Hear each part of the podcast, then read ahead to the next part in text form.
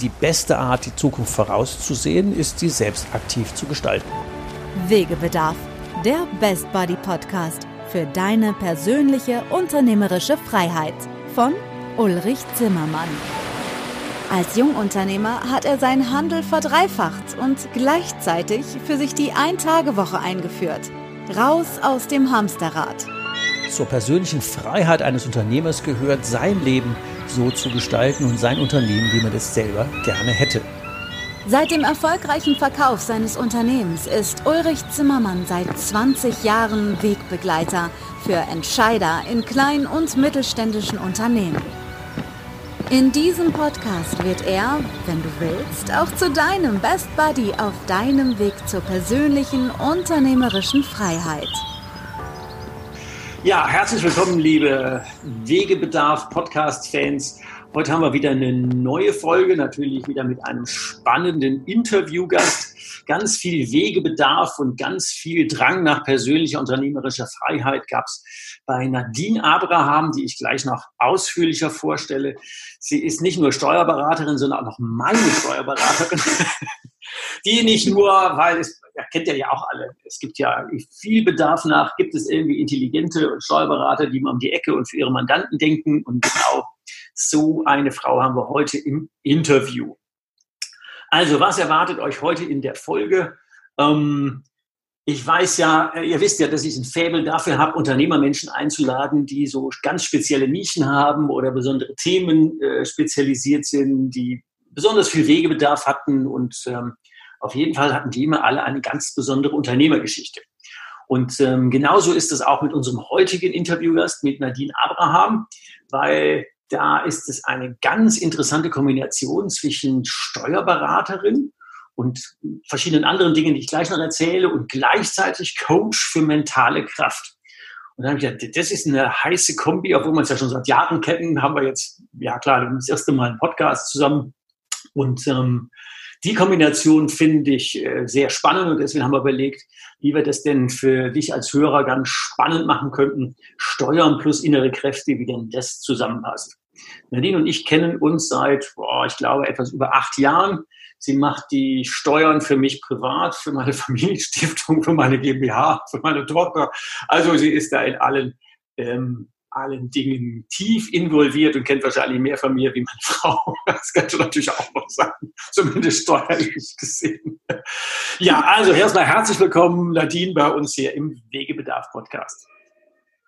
Herzlichen Dank und hallo.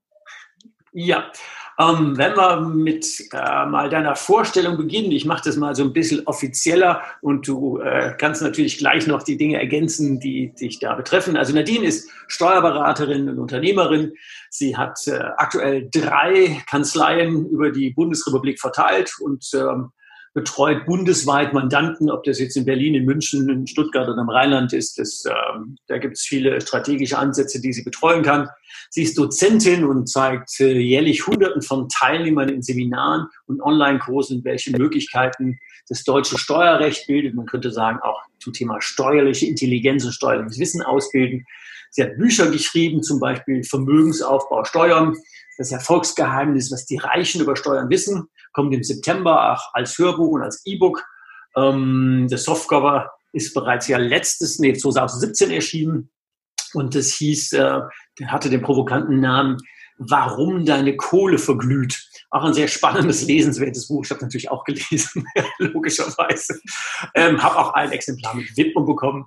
Ähm, Nadine ist anerkannte Expertin im Bereich strategische und steuerliche Beratung und Entwicklung von individuellen Steuerstrategien für selbstständige Freiberufler, Investoren, kleine und mittelständische Unternehmen. Ja, und deswegen freue ich mich, weil so Steuerberater, Steuerberaterinnen gibt es ja ganz selten. Da suchen wir alle nach, wo gibt es denn irgendwie Steuermenschen, die irgendwie mal ein bisschen um die Ecke denken können. Also, jetzt haben wir genug erzählt. Nadine, du hast ja eine spannende Geschichte. ähm, und ich habe behalten, vielleicht fangen wir mal an, dass du mehr erzählen darfst, äh, logischerweise. Ich habe ja verstanden, dass es ganz viel Wegebedarf gibt. Ähm, und vielleicht ist es gut zu wissen für unsere Hörer, wie wird man denn eigentlich mit dem Wunsch, Kinderpsychologin werden zu wollen, am Ende Steuerberaterin mit Konzentration auf innere Kräfte. Wie ist das denn zustande gekommen? Ja, ähm, es war eigentlich so eine Vermeidungstaktik, ja. Ähm, ich bin ein sehr empathischer Mensch und auch ein sehr emotionaler Mensch und daraus ist, glaube ich, dieser Wunsch entstanden, Kinderpsychologe zu werden. Gott sei Dank gab es im Gymnasium so eine Phase, wo wir ein Praktikum machen mussten. Und ich bin drei Wochen Praktikum beim Kinderpsychologen gewesen und mhm. ich muss sagen, nach diesen drei Wochen war ich fertig mit der Welt. Also diese ganzen Gefühle, die ich da mit nach Hause genommen habe, also da war mir auf jeden Fall bewusst, wenn ich das bis an mein Lebensende mache, äh, ich muss das nicht bis zum Lebensende machen, ich habe gedacht, wenn ich 25 bin, komme ich selber in die Klapse. Also das war absolut nicht das, was ich äh, aushalten konnte. Ich konnte mich einfach nicht abgrenzen und habe wirklich alles mitgenommen.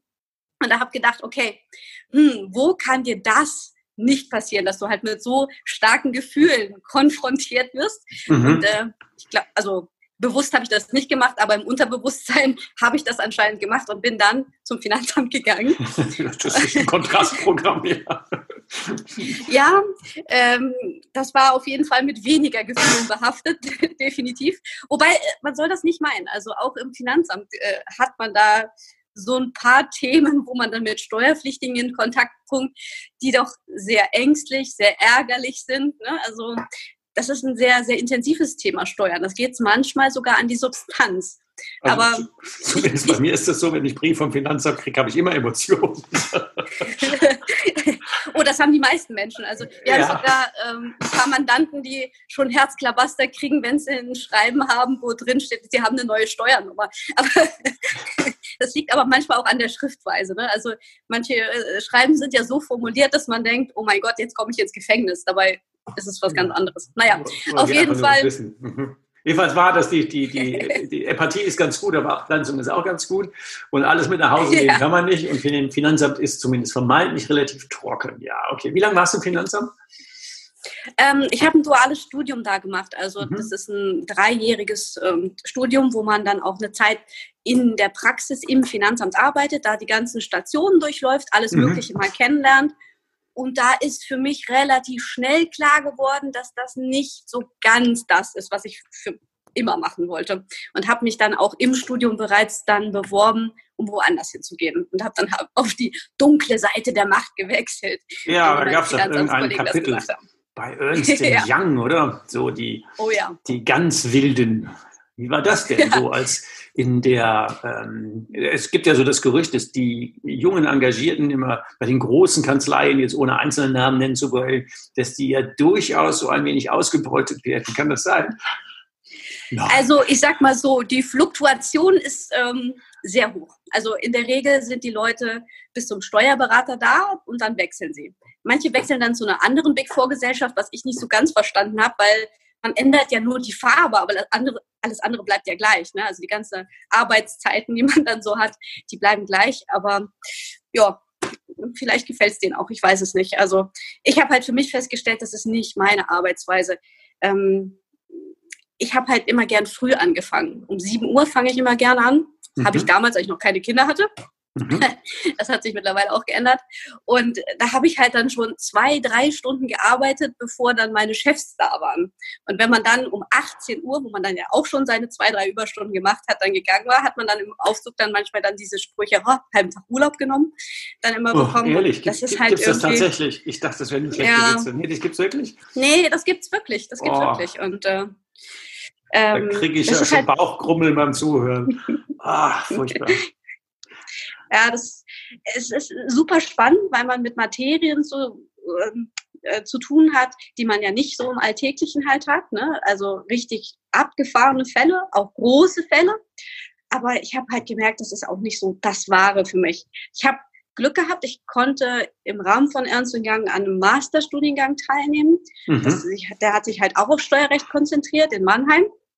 Und danach habe ich dann meine Steuerberatung Prüfung gemacht. Dennoch habe ich dann überlegt, wie komme ich dann in die Selbstständigkeit. Das war für mich eigentlich schon relativ früh klar, dass ich Arbeitnehmer nicht für immer sein will.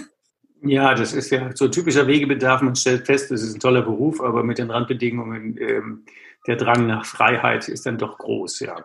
Wobei ich festgestellt habe, irgendwie, wenn man mit Steuerberatern spricht, die irgendwie um die Ecke denken können, ist da immer irgendwie Step Ernst Young dazwischen gewesen. Keine Ahnung, die scheint es irgendwie tatsächlich zu zelebrieren. Oder vielleicht habe ich noch keine anderen kennengelernt, weiß ich nicht. Zumindest ist das immer so ein Punkt, der verblüffend ist. Also das ist schon interessant. Vielleicht ist auch der Drang, da wegzukommen am größten, aber ein Quatsch. ja, gut, also ähm, zum, zumindest bleibt ja irgendwie sowas hängen. Ähm, ja, und dann der Sprung in die Selbstständigkeit, irgendwie von zu, aus einer Partnerschaft in die eigene Praxis, jetzt drei Kanzleien heißt es, glaube ich. Wie, wie, wie hat sich das ergeben und wie viel Wegebedarf und wie viel Freiheitsdrang war denn da? Wegebedarf, der Podcast. Die Route. Also ähm, ich komme halt aus einer Arbeitnehmerfamilie. Also sämtliche meiner Verwandten und auch Schwiegerverwandten sind Arbeitnehmer. Mhm. Da war die Vorstellung, in die Selbstständigkeit zu gehen, also als erster Schritt schon mh, mm, etwas okay. ungewöhnlich, sage ich jetzt mhm. mal. Ne? Ähm, aber ich hatte irgendwo diesen inneren Gedanken. Und dann hatte ich die großartige Möglichkeit, mich mit jemandem zusammen selbstständig zu machen. Also wir haben zusammen eine Kanzlei gegründet. Das war total cool. Ich äh, habe mich, äh, also ich habe einen Monat Urlaub gemacht, bevor ich diesen Menschen kennengelernt hatte. Und da sind ein paar Sachen halt in meinem Kopf klar geworden. Und dann hatte ich im Urlaub einen Kollegen von mir, der mich mit Johann Köber verkuppelt hat sozusagen. Wir haben telefoniert, als wir aus dem Urlaub gekommen sind. Das war an einem Freitag. Am Samstag haben wir uns in Frankfurt getroffen, um uns kennenzulernen. Und am Sonntag stand fest, hey, wir machen zusammen eine Kanzlei auf. Das war mega cool. Also es hat mich total beeindruckt, wie schnell sowas halt zusammengeht. Und mir hat es halt diese Sicherheit gegeben, hey, ich mache das Ganze nicht alleine. Ne? Also wenn man sich als Steuerberater selbstständig macht, ist es halt immer ein sehr großer Schritt, weil ja. du hast als Steuerberater so ein Feld, was du wissen musst, das kann einer alleine halt gar nicht handeln. Ne? Ähm, mittlerweile weiß ich, dass man sich als Steuerberater keine Sorgen machen muss, dass man keine Mandanten hat. Das, das kommt von alleine. Aber dieses Feld, was man handeln muss an Wissen, woran man überall denken muss, das ist halt schon schöner, wenn man mit jemandem zusammen sich auch austauschen kann über das ein oder andere. Ja, Johann genau. habe ich auch mal, auch mal, kennengelernt. Das kann ich mir vorstellen, dass der ansteckend ist. Der ist ja schon wirklich auch ein super Unternehmer. Und sein Buch Steuern, Steuern habe ich ja als eine der wenigen Bücher tatsächlich fünfmal ein Stück gelesen. Und äh, er ist auch derjenige, der verursacht hat, dass ich seit sechs Jahren Tesla fahre. Also von daher, ähm, es ist schon beeindruckend. Der hat ja alle Teslas dieser Welt und wahrscheinlich auch die meisten Tesla fahrenden Kunden in Deutschland. Also das ist schon irgendwie auch eine beeindruckende, eine beeindruckende Persönlichkeit. Also das, also das wusste ich auch noch nicht, dass das so spontan spontan ging von Samstag auf Sonntag, das war, ja, das ist ein Sprung. Ja, das ist, das ist ordentlich. Welche also, Idee von persönlicher richtig. unternehmerischer Freiheit hattest du denn am Start, wenn du das mal so ein bisschen erzählst? Weil das ist ja immer so der Tenor auch in unserem Wegebedarf-Podcast, persönlich unternehmerische Freiheit. Was hast du denn erhofft aus der Selbstständigkeit? Ähm, als wir das zusammen gemacht haben, musste ich sagen, habe ich eigentlich nicht so viel erhofft, weil für mich war halt klar, okay, das ist halt harte Arbeit, das aufzubauen. Mhm. Dann kam aber der Zeitpunkt, wo ich gekündigt hatte. Das war einen Monat später. Hatte ich gekündigt ähm, zum 30.06. des darauffolgenden Jahres. Also war da noch ein, ein gutes halbes Jahr dahin. Und ähm, zwei Tage danach habe ich erfahren, dass ich schwanger war. Oh. Und äh, das war dann natürlich so hm, ein Auf und Ab der Gefühle. Ne? ähm, was ich relativ cool fand, war, ich habe das halt äh, zuerst mit Johann besprochen, bevor ich das mit meiner Familie besprochen habe. Und der hat mir einfach gratuliert und hat gesagt, das ist doch super. Gerade als Selbstständiger kannst du dir doch deine Zeit so einteilen, wie du das halt brauchst mit deinem Kind. Und ja. äh, mein ehemaliger Arbeitgeber meinte dann halt nur so, was hat denn das noch mit mir zu tun? Du hast doch schon gekündigt. Mhm. Wo ich mich dann sehr bestätigt auf meinem Weg gefühlt habe. Und ähm, ja, im Zusammenhang mit dieser Schwangerschaft habe ich dann halt wirklich auch als Selbstständiger gehofft, dass ich mir meine Zeit so einteilen kann, dass ich Familie und Beruf tatsächlich gut unter einen Deckel bekomme. Mhm. Um, ähm, das wäre bei Ernst Young oder auch in anderen Konzernen vielleicht in dieser Art nicht möglich gewesen. Ja, also das ist schon total cool. Ich habe teilweise im ersten Jahr dann ähm, abends spät die Sachen gemacht und Fragen beantwortet vom Mandanten. Ich muss auch sehr äh, meine Mandanten loben, dass sie das so mitgemacht haben. Mhm. Ähm, sie haben immer eine Antwort bekommen, ähm, haben aber auch äh, totale Rücksicht genommen, wenn ich halt mal nicht direkt geantwortet habe. Also super cool. Ja, das ist ja cool, und wenn das ist auf der menschlichen Ebene so funktioniert. Das hat schon echt Auf jeden Fall. Ich muss mhm. auch sagen, das ist mir mittlerweile total wichtig, dass es menschlich passt zwischen mir und meinen Mandanten, weil dann arbeiten wir einfach viel besser zusammen. Ja, da werden wir also, wahrscheinlich bei den inneren Kräften gleich nochmal hinkommen. Und äh, ja, ist genau. ja auch bei, bei, den, bei den Themen hier persönlich unternehmerische Freiheit eine der Folgen, die ähm, es beim Wegebedarf gibt, ist ja so, macht, schafft dir dein Umfeld so, wie es dir entspricht.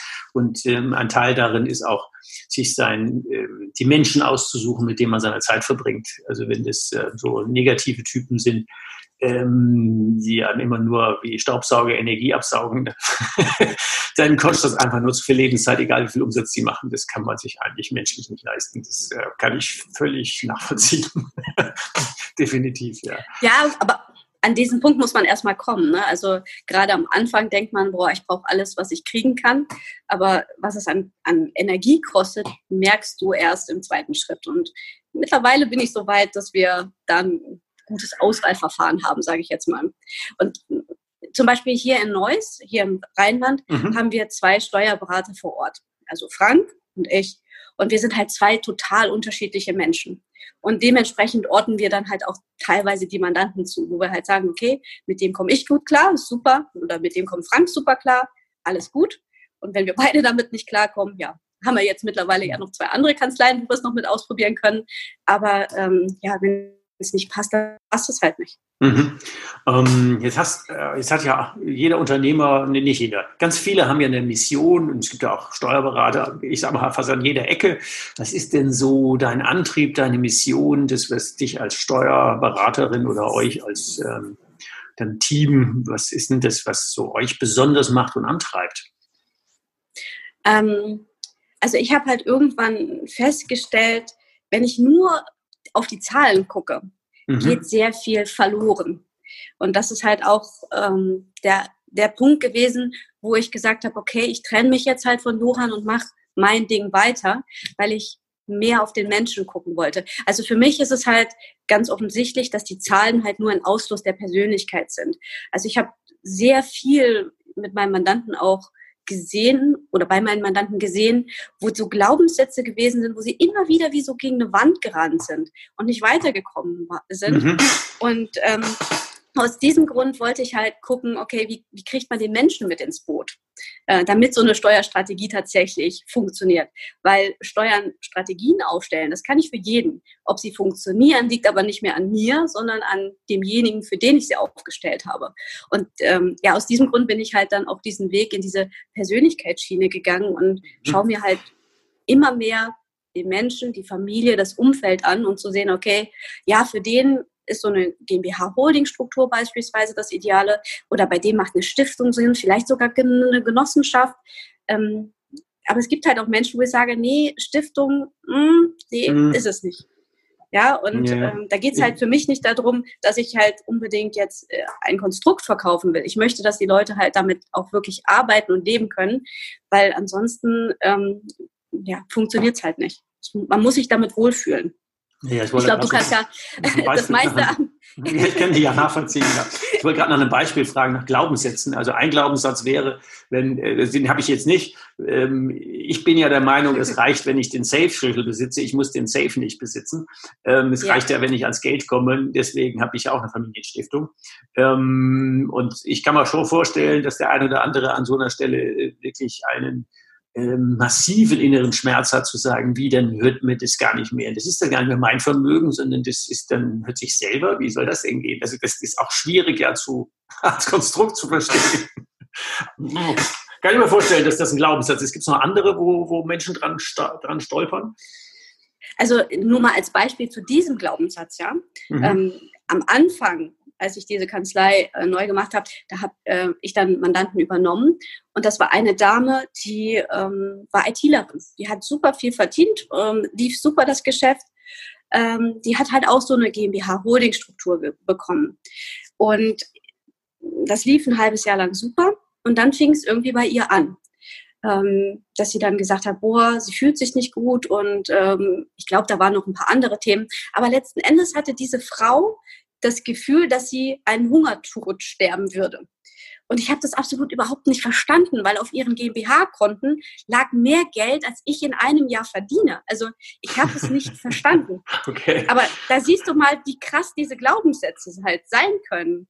Und, ja. ähm, äh, und das ist halt das, was ich sage. Man muss den Menschen mit ins Boot nehmen, weil diese Frau hat alles wieder aufgelöst. Und das war, das war oh. halt so schade. Ja, aber ich kann das nachvollziehen. Also wenn das irgendwie ist, keine Ahnung, man hat einen Monat weniger Einkommen oder man hat irgendeine Zahl und man glaubt, man, man stirbt jetzt gleich den Hungertod oder man ist jetzt kurz vor der Verarmung, anstatt mal auf die anderen Konten zu gucken. Ähm, aber das, äh, das ist tatsächlich echt eine Herausforderung, sich da immer wieder selber einzusammeln. Also das kann ich schon auch ja. nachvollziehen, ja. Ja, definitiv. Ja. Oder äh, gerade bei Stiftungen gibt es halt auch super viele Glaubenssätze, ne? Ich will ja nichts Gemeinnütziges haben oder nee. das machen ja nur die Großen, ich bin da viel zu klein für. Ich weiß nicht, ob du sowas kennst. Ähm, ähm, das ist halt alles totaler Quatsch. Man muss sich halt einmal mit diesem Konstrukt auseinandersetzen und dann äh, diese Möglichkeiten, die es halt gibt, ähm, einmal sehen. Für mich ist halt auch immer wichtig, es gibt halt viele, die sagen halt immer nur die Vorteile. Ich finde, man muss halt immer beide Seiten kennenlernen. Ja, eine Stiftung, die hat halt das ein oder andere, was halt auch nachteilig ist.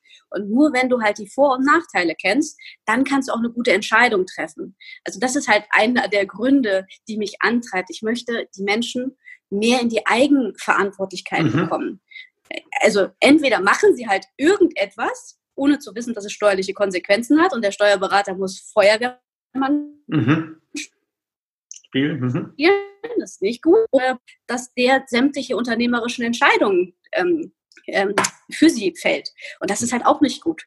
Geht und deswegen finde ich, wir leben in Deutschland, das hat ein komplexes Steuersystem, aber ich versuche es halt möglichst einfach zu erklären mit viel Bildern und auch mit Geschichten, dass es sich einprägt, dass ähm, die Leute, die uns zuhören, wenigstens so diese Eckpunkte wissen, okay, jetzt ist der Zeitpunkt, jetzt kann ich meinen Steuerberater fragen, was das, was ich vorhabe, tatsächlich für Auswirkungen hat. Also ich habe zum Beispiel einen Mandanten, ähm, auch ist schon einige Jahre her, es war glaube ich 2014, ja. Mit dem habe ich dann den Jahresabschluss mal besprochen. Mhm. Und äh, wir saßen zusammen und dann im Nebensatz erwähnt er mir, ach übrigens, ich habe jetzt ein Gebäude gekauft, das bin ich gerade am Sanieren. Ähm, das ist auch so ein Denkmalgedöns. Und wenn, wenn ich fertig bin, das, also wir waren, haben dabei Kaffee und Kuchen äh, gegessen und ich ähm, weiß noch, dass mir die Kinnlade nach unten geklappt ist und ich gesagt habe, äh, Moment, jetzt müssen wir noch mal kurz überlegen, ob das sinnvoll ist. Das ist eine Betriebsausspaltung, um jetzt mal einen steuerlichen Begriff in den Raum zu schmeißen, ähm, was ziemliche starke Konsequenzen in der Zukunft hat. Deswegen haben wir das dann ganz äh, noch einmal irgendwie umgemodelt, was sehr viel Notarkosten produziert hat, aber wir konnten es gerade noch mal so retten. Ähm, aber das war nur durch so einen Nebensatz, ne? Und das ist halt auch so ein Motivationsgrund. Ich habe einfach keine Lust mehr, Feuerwehrmann zu spielen. Ich bin zu alt für den Stress. Ja, ja, das kann ich nachvollziehen. Ähm, damals in der, in der Firma, die ich von meinem Vater übernommen hatte, der hatte einen Steuerberater, das darf ich jetzt mal so lästern, weil ähm, der wird es nicht hören und lang genug weg. Das Dynamischste an ihm war der Kompressor in seinem 200C Mercedes.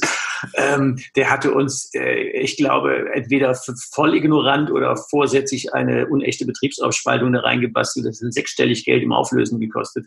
Ähm, das war definitiv alles andere als lustig. Das sind auch so Sachen, die, wenn wir so ähm, in meinen Wegbegleitungen, so Weg zur Übergabe und wie auch immer zu gucken, lieber am Anfang schon ans Ende denken und teure Fehler, die man lieber am Anfang vermeidet, wie am Ende bezahlt. Also alles so Sachen. Ähm, lieber jetzt nochmal Notargebühren in die Hand nehmen, aber dann in 10 oder 20 Jahren Ruhe haben und nicht ohne Ende Geld nachzahlen müssen.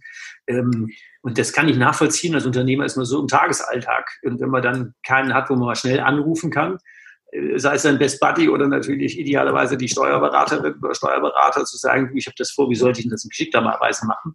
Ähm, ja, kommt da schon mal eine Rechnung, aber äh, wenn die deutlich billiger ist wie Kollateralschaden am Ende, dann ist das ein guter Anruf, glaube ich. Aber das, äh, ich glaube, da denke man als Unternehmer einfach am Tagesalltag nicht so dran. Deswegen ist es immer gut, wenn man das sensibilisiert. Wir haben ja, das ist auch so ein Thema, so das Thema Schulbildung hat ja keine Finanzbildung. Das hatten wir ja auch mal so im, im, im Nebenbeigespräch, das, das Thema ja, finanzielle Intelligenz nennt es, glaube ich, oder? Ja, also ich finde halt, gerade im Schulsystem wird sehr viel besprochen, was aber in der heutigen Zeit dir nicht wirklich weiterhilft. Oder vielleicht ist es auch das Ziel, Arbeitnehmer auszubilden. Ich weiß es nicht. Aber wenn du Unternehmer werden willst, brauchst du halt auch einfach mal ein Verständnis. Was ist überhaupt Geld? Ähm, wie kann ich Geld erwirtschaften? Wie kann ich Geld für mich arbeiten lassen? Oder die Rechtsformen. Was sind die unterschiedlichen Rechtsformen? Was hat das für Wirkung? Und ganz wichtig, Steuern. Ja, also viele Arbeitnehmer gucken ja noch nicht mal auf ihre Gehaltsabrechnung. Die wissen, was sie netto ausgezahlt bekommen und das ist gut ne, für sie. Das Problem ist nur, sie sehen gar nicht, wie viel Steuern und Sozialabgaben sie zahlen und was noch oben drauf kommt, der Arbeitgeber zahlt ja noch mal eine Schippe oben drauf. Also es ist ähm, schon vielleicht bewusst gemacht, dass das so an dem Arbeitnehmer vorbeifließt, weil die zahlen tatsächlich am meisten von allen, wenn man den Arbeitgeberanteil jetzt nochmal mit oben drauf rechnet. Ja, ich glaube. Ich, ich, rechne meinen Leuten immer vor, dass es eigentlich immer Faktor 3 ist. Ich mache das immer gerne bei einem T-Shirt fest und sage, nehmen wir das ein Poloshirt an von 50 Euro. Was kostet das? Dann sagen die ja 50 Euro. Sag ich, nee, du bist Arbeitnehmer, oder? Ja, stimmt.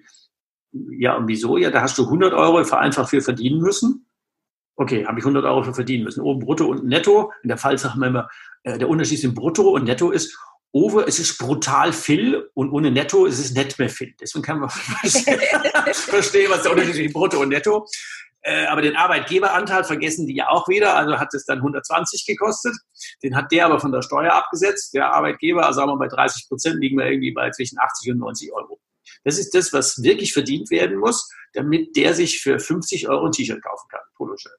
Dann staunen die immer und, ich, und wenn du jetzt ein Werbelogo drauf hättest von einer Firma, Poloshirt von der Firma, den hätte immer noch 50 Euro gekostet, dann hätten wir die Mehrwertsteuer rausgezogen, also Mehrwertsteuer, ähm, dann hätten wir die restlichen 40 Euro von der Steuer abgesetzt, dann wären wir irgendwie bei Mitte, Anfang 30 Euro gewesen und 30 zu 90 Euro ist ungefähr ein Drittel von oben nach unten oder das Dreifache von unten nach oben. Also von daher, wenn man das irgendwie timen kann, ich finde die Hebelwirkungen und die aller, allermeisten Leute, mit denen ich an dem Thema bin, die haben das erste Mal im Leben Verständnis dafür, dass das ja eigentlich brutal viel ist, Faktor 3. Das verstehe ja. gar nicht. Und das, das, kommt ja in der Schule oder irgendwo auch in der Berufsschule oder auch in, äh, wenn die Meisterprüfungen machen, also mal mit den Zahlen zu spielen. Ähm, ich habe bis jetzt nur ganz wenig Leute kennengelernt, wo man das mal so ein Stück weit sensibilisiert hatte. Also ich denke immer, ich ja. bin vom anderen Stern, wenn ich das so denke. Oder wie erlebst du das? Ja, also ich erlebe es halt genauso. Und äh, ich habe halt auch festgestellt, als Steuerberater erwartest du eigentlich, dass der Unverständnis hat das haben. Ja, der kennt sich vielleicht äh, im Programmieren aus, er kennt sich in seinem Handwerk aus, er kennt sich, was mhm. weiß ich, was auch immer er macht, kennt er sich super aus. Aber er hat natürlich nicht äh, die Muße gehabt, sich auch noch mit den Steuergesetzen, die, wenn du dir die selber reingibst, ähm, extrem langweilig geschrieben sind, ähm, nochmal auseinanderzusetzen. Und das war halt ein Grund, warum wir die Akademie für steuerliche Intelligenz halt ins Leben gerufen haben. Also da haben wir zum Beispiel ein Eintagesseminar, wo wir diese Lohnoptimierung einfach mal an die Wand klatschen und sagen, pass mal auf, du kannst so viel Lohnkosten dir sparen und deinem Mitarbeiter so viel zugutekommen lassen, wenn du 44 äh, Gutscheine, Erholungsbeihilfen, ähm, du kannst ja äh, Telekommunikationsgeräte umsonst stellen. Also, ja, was ist alles Zeug, genau. Das ist irre. Ja, also das ist Wahnsinn. Also wir haben äh, dann ein Beispiel, wo man halt sagen kann, okay, ähm, durch so eine Optimierung kann man 1300 Euro sparen in einem Monat. Also das ist ja, ein zweiter ist, Angestellter fast, ne? Das also ist, irre, das ist schon. Ja, ja. In meiner damaligen Firma, äh, quasi noch vor unserer gemeinsamen Zeit, der Autoteile-Laden, den ich verkauft hatte, da hatten die Mitarbeiter ja nicht nur Wunsch ähm, Arbeitszeiten, sondern auch Wunschgehälter, Wunschautos. Und es war äh, in Summe ein Package, was mich ja ähm, durchaus in die Lage versetzt hatte, dann ja erst diese Ein-Tage-Woche für mich einzuführen, ähm, weil das äh, für die ja gar keinen Grund gab zu gehen, weil besser wären die nirgendwo bezahlt worden mit diesen Benefits. Aber ich gebe auch zu, dass die sicher ein Jahr, anderthalb gebraucht haben, um zu verstehen, haut der mich jetzt nicht über die Ohren. Ich habe meinen Lohnzettel vorher nicht verstanden, danach verstehen jetzt recht nicht mehr. Wieso habe ich jetzt billiger ein Auto wie vorher privat? Äh, das haben die schon für, für quasi Magic gehalten, aber irgendwann hatten sie verstanden, dass es cool ist. Und dann war gut. Und dann war gut. Also das ist aber auch wieder so ein Thema Glaubenssätze. Ich habe halt Mandanten, die mit diesen Ideen aus unseren Seminaren gehen und das bei sich umsetzen wollen. Und es gibt Arbeitnehmer, die sagen, nö, will ich nicht. Und dann fragt man, warum denn? Du hast doch netto mehr, ne? Du kannst viel mehr mit deinem Geld, also du hast mehr davon. Mhm. Nee, ähm, da kommen dann Ausreden, also was heißt Ausreden? Dann kommen halt dann so Gedanken wie, ja, dann ähm, kriege ich ja nicht so viel in der Rente, weil das Brutto ja dafür verantwortlich ist, wie viel Rente man hat. Dann kommen so Sachen ja, wie, äh, ich kann mich ja nicht mehr mit anderen vergleichen wo ich dann denke, äh, Vergleich ja, Netto, also, Vergleich die Rente, Vergleich Vermögen, aber das ist klar, kann ich nachvollziehen. Das ist genau so Sachen. Ja. Das, das ist, dann sitzen sie abends für ein Bier, weil hast ein du brutto, was ist denn du brutto? Sich irgendwie interessiert das, fragt was du netto hast, wie viel Auto du fährst, wie viel auf Seite kriegst, wie viel Vermögen du machst. Ähm, das, da kann man sich nicht mehr vergleichen. Ja, ich habe 16,50 die Stunde und ich habe irgendwie 14 Euro die Stunde. Und? So what? also da, da schüttel ich auch mal Kopf, aber ich kann das nachvollziehen, weil es ja so komplex ist, dass, dass der einzelne Mensch tatsächlich, ähm, wenn man nicht gerade Steuerberater studiert hat, das kann man ja gar nicht mehr blicken.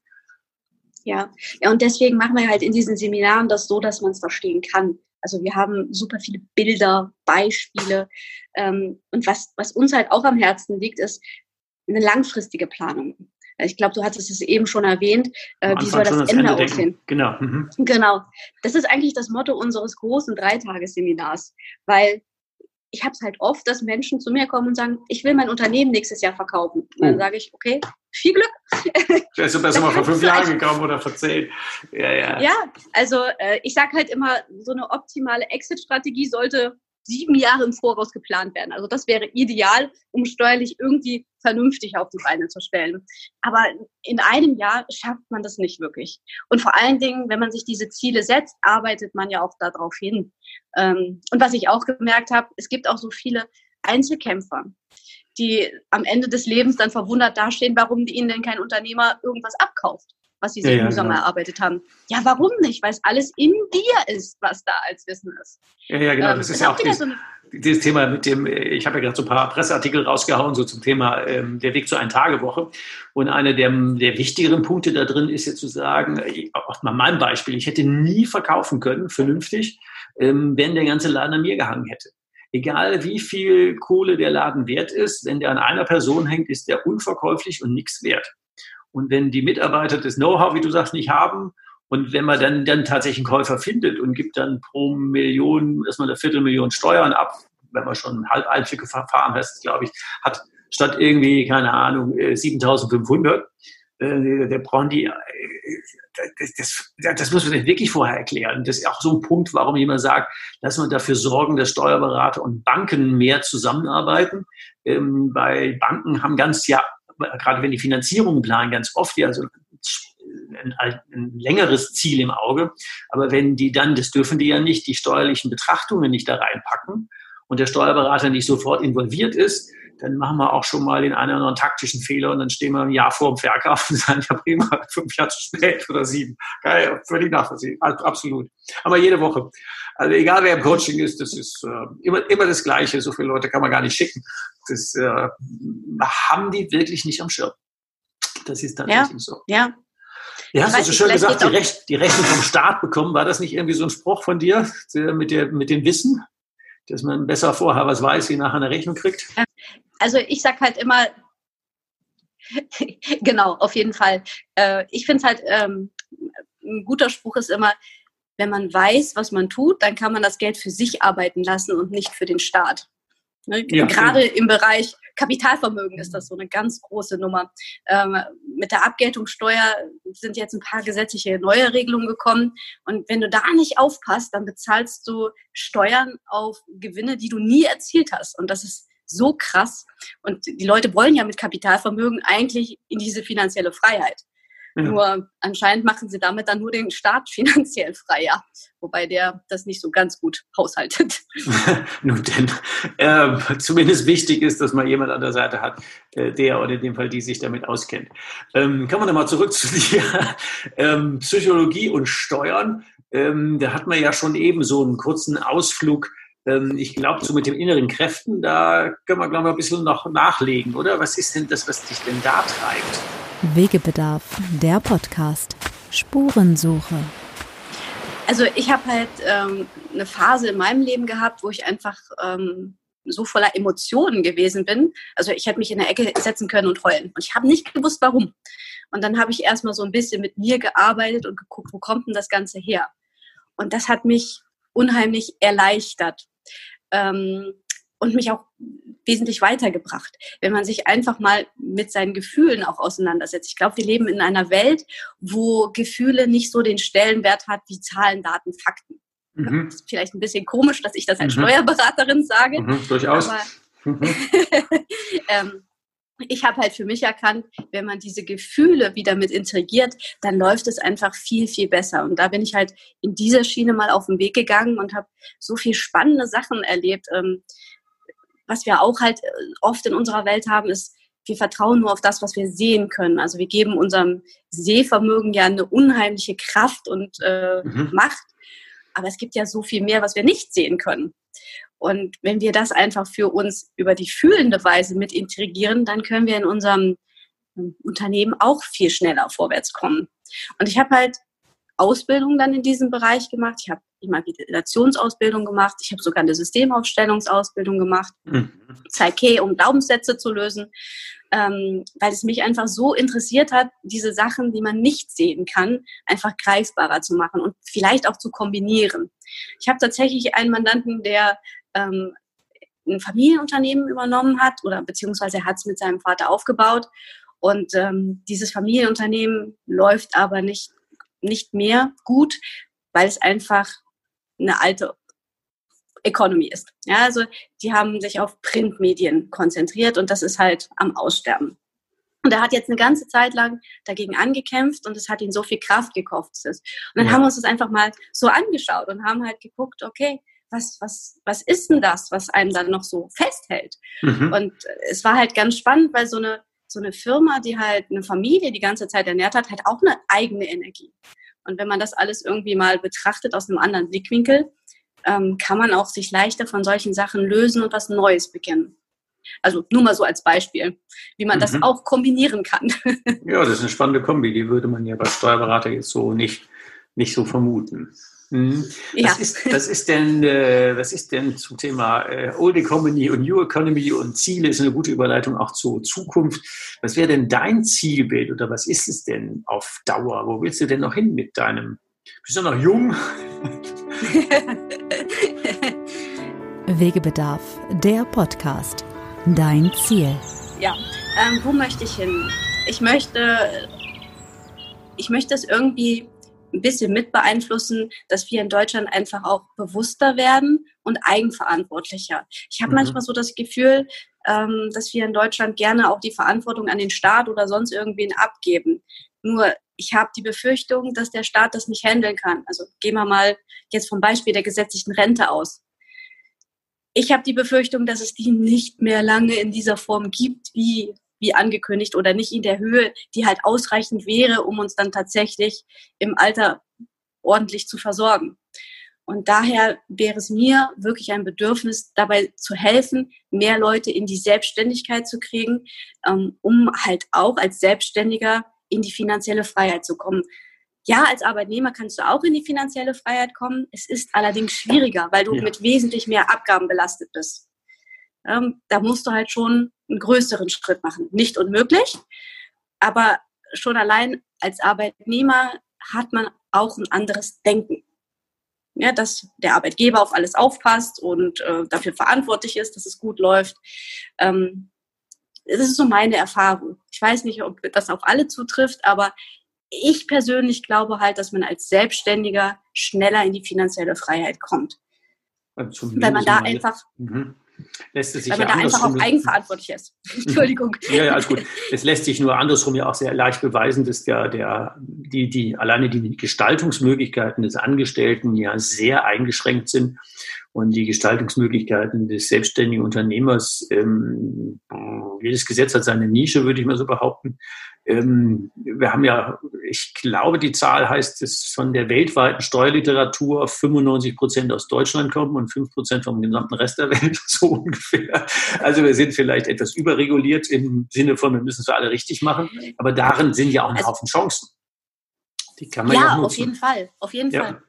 Ja, ähm, nur man muss sich halt ein bisschen damit beschäftigen. Und dieses, ja, der Steuerberater wird schon machen, das mhm. funktioniert halt so nicht. Wenn du dem nur die Belege gibst, macht er halt nur die Belege. Du musst halt schon aktiv auf ihn zugehen und sagen, hey, ich habe das und das vor. Wie ist der Plan? Also was sind die Möglichkeiten? Und es gibt so viele Möglichkeiten als Unternehmer. Ähm, man muss sich das nur bewusst machen und vor allen Dingen die Vor- und Nachteile kennen. Und dann kann man eigenverantwortlich eine Entscheidung treffen. Und ähm, diese Entscheidung muss ich halt selber treffen und kann sie nicht jemand anderen überlassen. Da fällt mir gerade eine nette Anekdote ein. Ich hatte für eine Bank in Bayern mal den Auftrag, einen Steuerberater Abend zu moderieren und unter anderem dann vorgestellt, wie die Beratung, diese Unternehmerberatung mit den Kollegen funktionieren soll. Und das wäre ja da ähm, äh, mit dem Unternehmer über Ziele und Wünsche, wir machen den Weg frei, fragen auch wohin reden. Und ähm, dann habe ich die Steuerberater gefragt, äh, ab wann möchten Sie dann einbezogen werden in diesen Plan?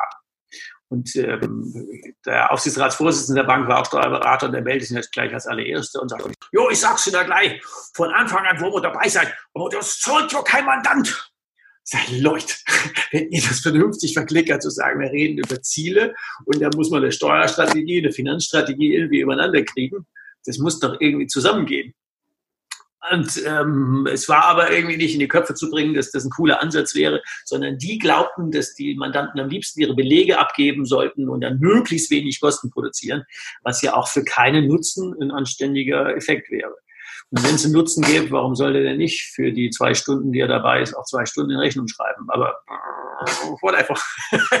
habe ich jedenfalls nicht so verstanden, aber das Thema Steuerberater Abend oder Frühstücke habe ich öfter mal bei Banken, so um die da so in, zusammenzukriegen, wir die da im Coaching hatten über die Jahre. Und es ist eigentlich immer das gleiche Phänomen vom ähm, Selbstverständnis der Steuerberater. Also Thema Eigenverantwortung und es muss zusammenpassen und die Emotionen. Ähm, bist glaube ich, jetzt die erste Steuerberaterin, die mir das so erzählt. ähm, ja, mit Blick auf die Uhr. Ähm, jetzt haben wir schon dreiviertel Stunde rum. Ähm, oh, gab's gab's, okay. äh, gab's mal Wegebedarf in deinem Leben, wo du gesagt hast, jetzt vor lauter Wachstum und jetzt vor lauter, weiß ich nicht, jetzt saugt mich meine eigene Selbstständigkeit auf und jetzt muss ich irgendwie, bin ich gerade landunter oder was auch immer und da muss ich wieder raus. Gab's da sowas, ähm, so einen heftigen Wegebedarf zwischendurch mal? Und wenn ja, wie hast du ihn gelöst? Also 2015 ähm, ist meine Tochter zur Welt gekommen, mein zweites mhm. Kind. Und ich hatte extra äh, dafür einen anderen Steuerberater als meinen Vertreter ähm, ja, angestellt. Und es war eigentlich geplant, dass der auch sich in diese Firma einkaufen soll, ähm, wenn ich dann mhm. wieder zurück bin, dass wir das halt dann zusammen machen. Ja, gut, super. Mhm. Ja, so war der Plan. Dann äh, kam der äh, kam Ende August und ich ähm, habe entbunden und war nicht so ganz einfach, diese Entbindung. Mir ging es danach auch nicht so sonderlich gut. Und zwei Monate später habe ich dann mit diesem Steuerberater nochmal gesprochen und er hat halt gesagt, nee, diese, diese Kooperation mit Johann wäre nicht seins. Also da hat es halt menschlich nicht gepasst. Und dementsprechend ähm, war dann aus meinem, ich mache mal ein halbes Jahr Urlaub und äh, kümmere mich nur um mein Kind. Plötzlich nach drei Monaten, ich bin wieder Vollzeit zurück. okay. ähm, und das natürlich Ende Dezember, was äh, äh, ja, was Abschlüsse und so, super gut. Mhm. Ja, äh, also wo ja gar nichts zu tun ist, wo man sich dann relaxed irgendwo hinsetzen kann. Ja, also es war etwas suboptimal und ich war ehrlich gesagt sehr, sehr fertig mit der Welt und da habe ich dann halt tatsächlich auch einmal tief in die Tasche gegriffen und äh, mit einem Headhunter einen Steuerberater gesucht. Und äh, ja, da muss der Schmerz wahrscheinlich sehr groß gewesen sein. War er auch, um da diesen Schritt zu gehen. Normalerweise äh, habe ich gedacht, ja, irgendwie findet man schon jemanden über Kontakte, aber so schnell funktioniert das halt okay. halt nicht. Ah, okay. Und mhm. da, hat, hatte ich aber wirklich Glück. Ähm, das war der Frank, der jetzt immer noch da ist. Und ah, okay. mhm. das hat mega gut gepasst und äh, ja, der hat sich dann auch sehr mit uns angefreundet. Wir haben die Kanzlei dann äh, zusammen geführt, haben dann auch gemeinsam entschlossen, dass wir uns aus dem Köber-Konzern lösen und die AHB-Gruppe gründen. Und da sind wir ja jetzt mit diesen drei Kanzleien auch super gut aufgestellt und fahren diese Schiene mit der Akademie, wo wir einfach sagen, hey, der Mensch muss mitgenommen werden. Es reicht nicht, wenn man auf die Zahlen guckt. Mhm. Also das Thema Freiheit war da auch wieder so ein Punkt und das Thema Eigenverantwortung und auch wenn es den Saufen Geld gekostet hat, aber das Leiden wäre schlimmer gewesen wahrscheinlich, ja. Ja, auf jeden Fall. Vielleicht ist es halt auch, dass es nicht nur mein Leiden gewesen wäre. Ich glaube, ich bin da sehr leidensfähig, aber. Es hätte möglicherweise bei den Mandanten auch nicht so großer Freude ne, gereicht, wenn. Meine da, Tochter ist halt dann nochmal was anderes. Ja, genau. Tochter und Mandanten und so. Jetzt hat man, glaube ich, gerade ein Funkloch. Ich hoffe, das ist jetzt wieder weg. Ähm, also ich höre dich gut. Manchmal haben wir hier in der Pfalz ein gewisses Rauschen. Das könnte man ja sagen, wir kriegen das Internet aus dem Saarland, was hier tatsächlich stimmt. aber, aber, das darf man ja nicht so laut sagen. Dafür finde ich der immer sehr sympathisch, aber es ist tatsächlich so. Die Firma, die das liefert, kommt aus dem Saarland, weil hier die Telekom irgendwie ein Funkloch hatte und dann äh, haben die das irgendwie gestopft. Ja, am Ende unserer Podcast-Folgen haben wir ja immer sowas wie drei Tipps, die wir unseren Wegebedarf-Hörern immer gerne mit auf den Weg geben. Was würdest du denn aus der Kombi Steuern, innere Kräfte, Steuern, Mensch und ähm, in der Kombi, was magst du denn unseren ähm, Wegebedarf-Fans mit auf den Weg geben? Okay. Ähm, bin immer ein sehr großer Freund von Bewusstmachung, weil das mhm. ist immer der erste Schritt, um was zu ändern. Da wäre halt zum ersten Mal die Frage, bist du dir bewusst, wie viel Steuern du zahlst? Ne? Als Arbeitnehmer einmal mal auf den Gehaltszettel gucken. Äh, ich weiß, das tut weh, aber wir haben ja gerade gesagt, durch Schmerz kann man auch Veränderungen erreichen. Okay. Aber auch als mhm. Unternehmer, dass man einfach mal schaut, okay, wie viel Steuern zahle ich denn tatsächlich? Ja, und das mal ins Verhältnis setzen. Es gibt viele Einzelunternehmer, die halt auch solche Glaubenssätze haben. Ähm, ja, wenn ich mehr arbeite, bringt ja sowieso nichts, weil ich alles Geld an den Fiskus gebe. Ja. Das wäre auch der zweite Punkt, dass man sich diese Glaubenssätze mal aufschreibt und schaut, mhm. was macht dieser Glaubenssatz mit mir? Ich habe tatsächlich mal eine Dame in einem Seminar gehabt, die gesagt hat, oh, ich werde mein Unternehmen jetzt einstellen, es macht gar keinen Spaß mehr, weil ich so viel Steuern zahle das ist so traurig. Ne? Also das ist, die haben so tolle Geschichten. Anstatt dann mal zu überlegen, wie kann ich das umstrukturieren, um eine, eine vernünftige Steuerlast hinzubekommen. Ähm, ja, also erstmal bewusst machen, wie viel Steuern zahle ich tatsächlich. Zweitens mal bewusst mhm. machen, welche Glaubenssätze habe ich, die mich vielleicht davon abhalten, weiterzukommen. Und als drittes einfach mhm. auch mal überlegen, habe ich diese Entscheidungen, die unternehmerischen Entscheidungen, die auch steuerliche Konsequenzen haben. Zum Beispiel, ich habe ein Einzelunternehmen gegründet äh, und dann habe ich losgelegt. Ähm, habe ich die bewusst getroffen oder habe ich einfach gemacht, weil ähm, ja, das das Einfachste war? Und welche Konsequenzen hat das? Und gibt es vielleicht eine Möglichkeit, das zu ändern? Und welche Wahlrechte habe ich denn jetzt gerade? Das finde ich halt sehr interessant immer, sich die Möglichkeit mal offen zu halten und tatsächlich bewusst eine Entscheidung zu treffen und nicht nur einfach machen. Ja, ich glaube, das ist extrem wichtig. Da fallen mir gerade zwei Beispiele ein. Eine ist eine Story von meinem Vater, der sagte, ach, Steuern zahlen, am liebsten würde er eine ganze Million zahlen. Wow, ja, dann hätte er, ja, hätte er ja mindestens zwei verdient. das, das, das, ist ja auch ein cooler Glaubenssatz. Also, das, Auf jeden Fall, ja. Äh, sei, sei gegönnt. Und bei einem anderen fällt mir gerade ein, der hatte dann auch einfach mal so gegründet und hatte aber wilde Ziele und noch 15 Jahre Zeit. Und ich gab mir der Hochrechnung darauf, dass das, wenn er die Rechtsform wechseln würde, ungefähr drei Millionen Unterschied machen würde. Und er hatte am Anfang der, des Gesprächs erzählt, sein Ziel wäre, in 15 Jahren barfuß am Strand zu stehen. Ähm, was ich ja gut nachvollziehen kann. Ähm, und dann habe ich ihn gefragt, äh, so, ohne das jetzt im Detail aufdröseln zu wollen, würden Ihnen die drei Millionen dann später helfen, wenn Sie die am Strand hätten? Dann hat er dann die Hände nach oben gerissen und ist vor Lachen fast immer fettig geworden. Und dann hat er gesagt, ja, und wieso sagt mein Steuerberater das mir nicht? Sag ich, weil Sie mit denen noch nie darüber gesprochen haben, was Sie vorhaben. Der kennt doch nur jetzt und gestern. Ja, das stimmt. Ja, okay, dann geben Sie ihm doch eine Chance sagen Sie, was Sie vorhaben, dann hat er doch, Sie haben doch noch 15 Jahre Zeit, dann kann der doch nochmal überändern, äh, über, überlegen. Damals bei der Gründung war das ja gar kein Thema. Warum sollte der das einbauen? Und dieses Thema bewusst machen, was will ich, was kann ich, was tue ich und dann die Konsequenzen mit jemandem, der Ahnung hat, zu besprechen, das macht ganz viel Sinn. Und ich also glaube auch, dass das wirklich so ein Thema ist, ja, definitiv. Sorry. Mhm. Also Kommunikation ist halt mega wichtig und ähm, ich glaube, im Alltag geht das halt unter. Äh, der, der Mandant denkt, der Steuerberater wird ihn ja schon darauf hinweisen, wenn irgendwas besser ist. Aber es ist wie bei einem Makler, ja? Du hast einmal mit einem Makler zusammengearbeitet und äh, du hast ein Haus gekauft. Mhm. Der wird dir ja nicht jedes Mal irgendwie sagen, hier, pass auf, hier ist ein neues, hier ist ein neues, wenn du ihm nicht den Auftrag dazu gibst. Ne? Also es ist halt immer nicht eine Einbahnstraße. Also es muss ein Geben und Nehmen sein. Im Rheinland sagt man, man muss sanft miteinander reden. Ne? Ja, klar. Ja, ja, das hilft. das hilft ungemein, wenn man die Leute ins Boot holt, zu sagen, was hat man denn vor, wo will man hin und wie kann man das äh, so optimieren, dass das im Idealfall zu dem Mensch passt, zu der Steuerstrategie passt, zu den Einstellungen passt und ähm, dass das ein rundes Gesamtbild wird. Oder habe ich das jetzt so vernünftig zusammengefasst? Perfekt. dann wünschen wir unseren äh, Hörern, Lesern hätte ich fast gesagt, dann wünschen wir unseren Hörern äh, eine gute Zeit bis zur nächsten Folge. Ich sage ähm, Nadine ganz herzlichen Dank für die Einblicke von der Kinderpsychologin über die Ernst Young Beraterin bis äh, zu innere Kräfte und Steuern im Einklang. Das ist ja eine coole Kombination. Also von daher ähm, bis zu meiner nächsten Steuererklärung. Ich habe schon wieder Post von euch heute gekriegt. Dann ähm, mach's mal gut bis die Tage. Besten Dank. Dankeschön. Tschüss. Hast du noch immer Wegebedarf? Keine Sorge. Auch in der nächsten Folge begleitet dich dein Best Buddy Ulrich Zimmermann wieder auf dem Weg in deine persönliche unternehmerische Freiheit. Geh mal auf meine Webseite www.hikeandstrike.com. Bis zur nächsten Folge. Macht's gut. Bis bald. Ciao. Wegebedarf. Der Best Buddy Podcast für deine persönliche unternehmerische Freiheit.